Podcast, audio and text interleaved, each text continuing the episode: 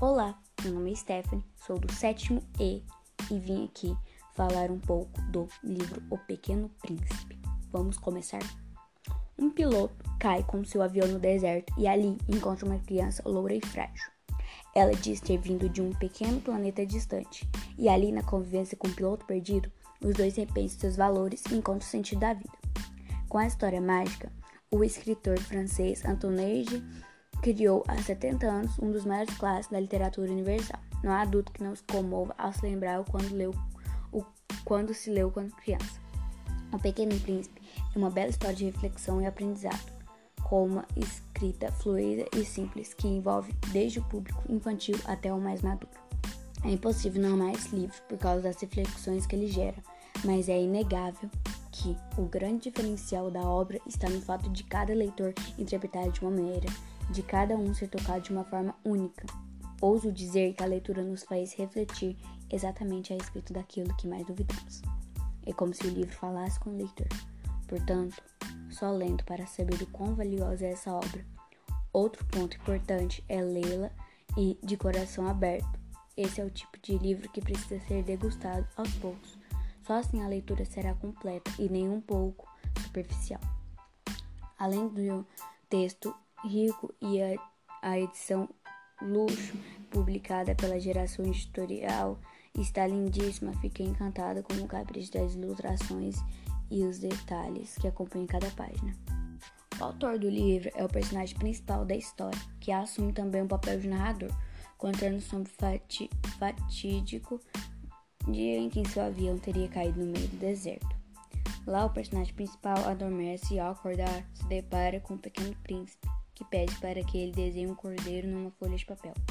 O protagonista é frustrado em relação aos seus desenhos, pois nunca conseguia interpretar as suas artes de forma correta. Ao longo da história, o pequeno príncipe vai narrando as suas aventuras para o protagonista. O jovem estaria à procura de um carneiro para comer as ervas que estaria crescendo em excesso em sua terra. Um asteroide conhecido por B612 teria apenas uma rosa vermelha e três vulcões, sendo um deles inativo.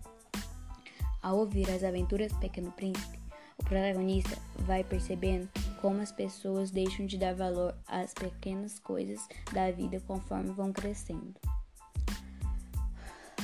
Debate o livro Pequeno Príncipe debate entre outras questões a perda da inocência e fantasia ao longo dos anos, conforme as pessoas vão crescendo e abandonando a infância. Essa obra aborda em várias partes o valor das coisas.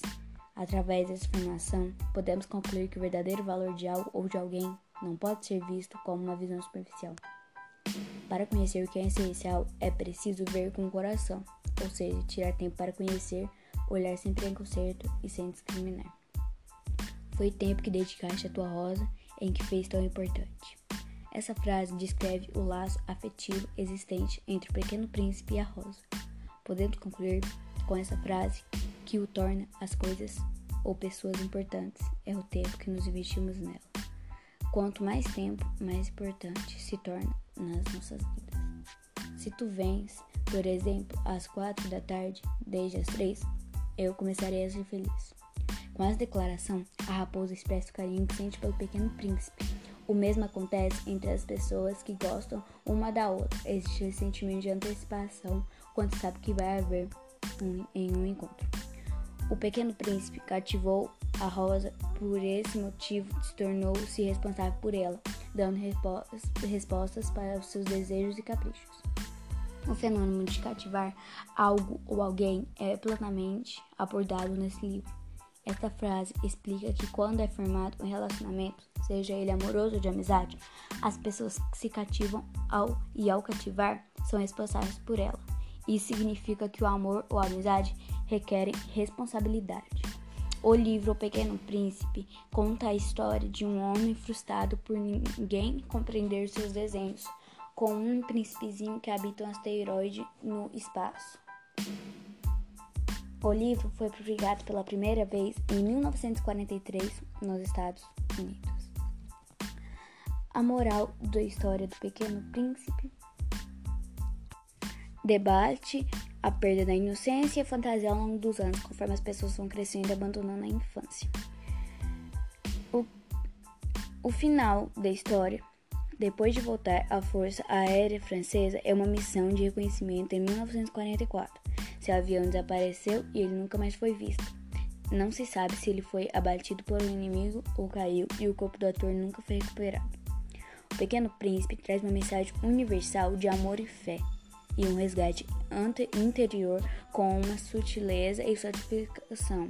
O autor propõe o que todo filósofo almeja, o que conhecer, que é conhecer a si mesmo. O Pequeno Príncipe é o protagonista da obra, uma criança que veio de um asteroide e viaja pelo universo. De todas as viagens que já fez na Terra, é a primeira vez que tem contato com os adultos. Ele fica espantado com a incoerência e contradições dos adultos.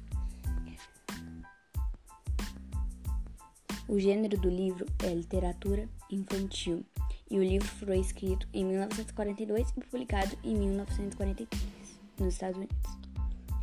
O significado da flor do Pequeno Príncipe. A rosa pode ser entendida a partir da feminilidade e da atra atração. Deste modo, notamos que a rosa está presente no asteroide B612.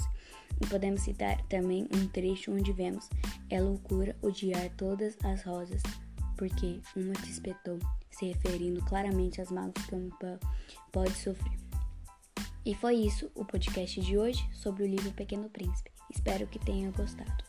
Um beijo e abraços. Tchau.